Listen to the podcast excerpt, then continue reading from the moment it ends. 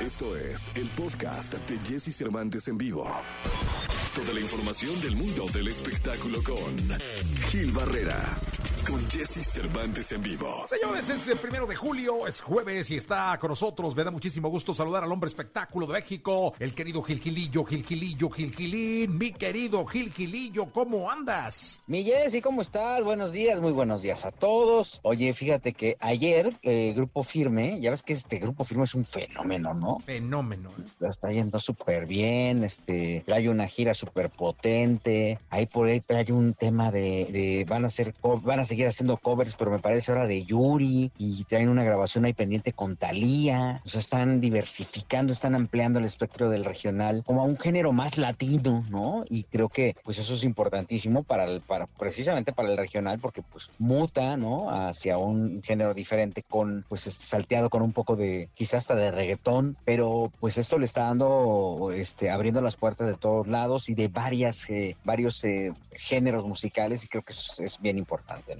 Sí, total. Pero Aparte son el fenómeno, ¿no, mi querido Gilillo? Sí, la verdad es que tuve en, en- en redes sociales, por ejemplo, que crecieron en redes sociales, este, les va muy bien, la cantidad de views son espectaculares y concuerda con las presentaciones, porque muchas veces hay fenómenos musicales que funcionan muy bien en redes, que funcionan muy bien en, en- los views, pero a la hora de la presentación, ah, hijo, batallan y pujan un poco porque no tienen pues esa repercusión, no necesariamente quien los ve compra boletos, ¿no? Entonces, este, pues aquí estamos viendo esta situación eh, muy favorecedora para estos chavos de, de- de firme y la verdad es que me llama mucho la atención que cada rato le están preguntando a Edwin Cass, que es el, pues, prácticamente el líder, el vocalista, con, con respecto a un dueto con Cristian Nodal Ok. porque ya ves que pues este, este, co- Cristian está haciendo colaboraciones con todo el mundo también. Ajá. ¿Y qué crees que dice Edwin Cass? Es que, ¿sabes qué, Gilillo? Alguna vez en Mm. una, ese, ese me la sé, en una historia le preguntaron a, a Cristian Nodal de, de Instagram si haría un dueto con ellos y él,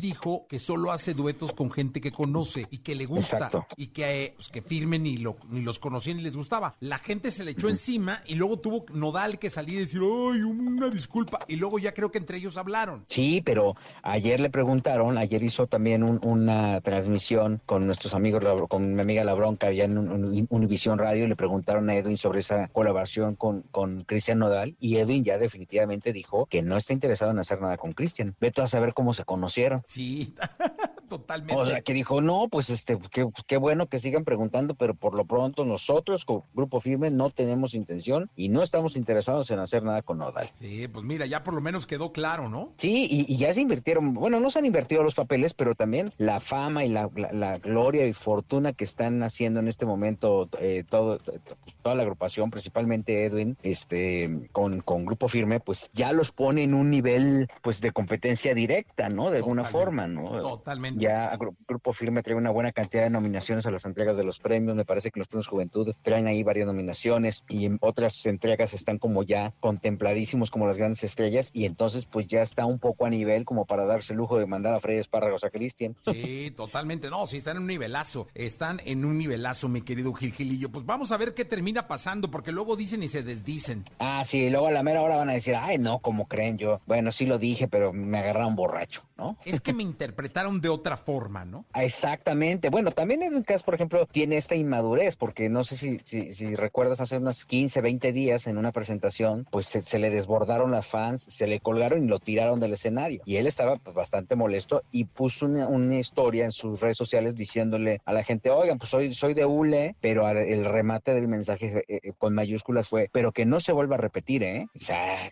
¿y este qué? Pues, pues oye, ¿qué tú qué, no? O sea, pues, debería estar agradecido. Totalmente, mi querido Gilillo. Pues mira, vamos a ver qué termina. Sí, perdón. Y ahora como está flaco ya anda más insoportable porque ya bajó creo que que 15 kilos haciendo ejercicio. Pesaba 99 kilos y ahorita ya está en 80 y tantos. Mira, no, pues sí le está echando al gimnasio o, a la, o al cardio, porque lo dicen que bajan de peso y no, es el cardio. Exacto. Pero bueno, pues no podemos negar el éxito tan grande que tienen estos chavos. ¿no? Totalmente de acuerdo. Gilillo, te escuchamos en la segunda. Mi Jessy, muy buenos días a todos. Buenos días. Escucha a Jesse Cervantes de lunes a viernes de 6 a 10 de la mañana por Exa FM.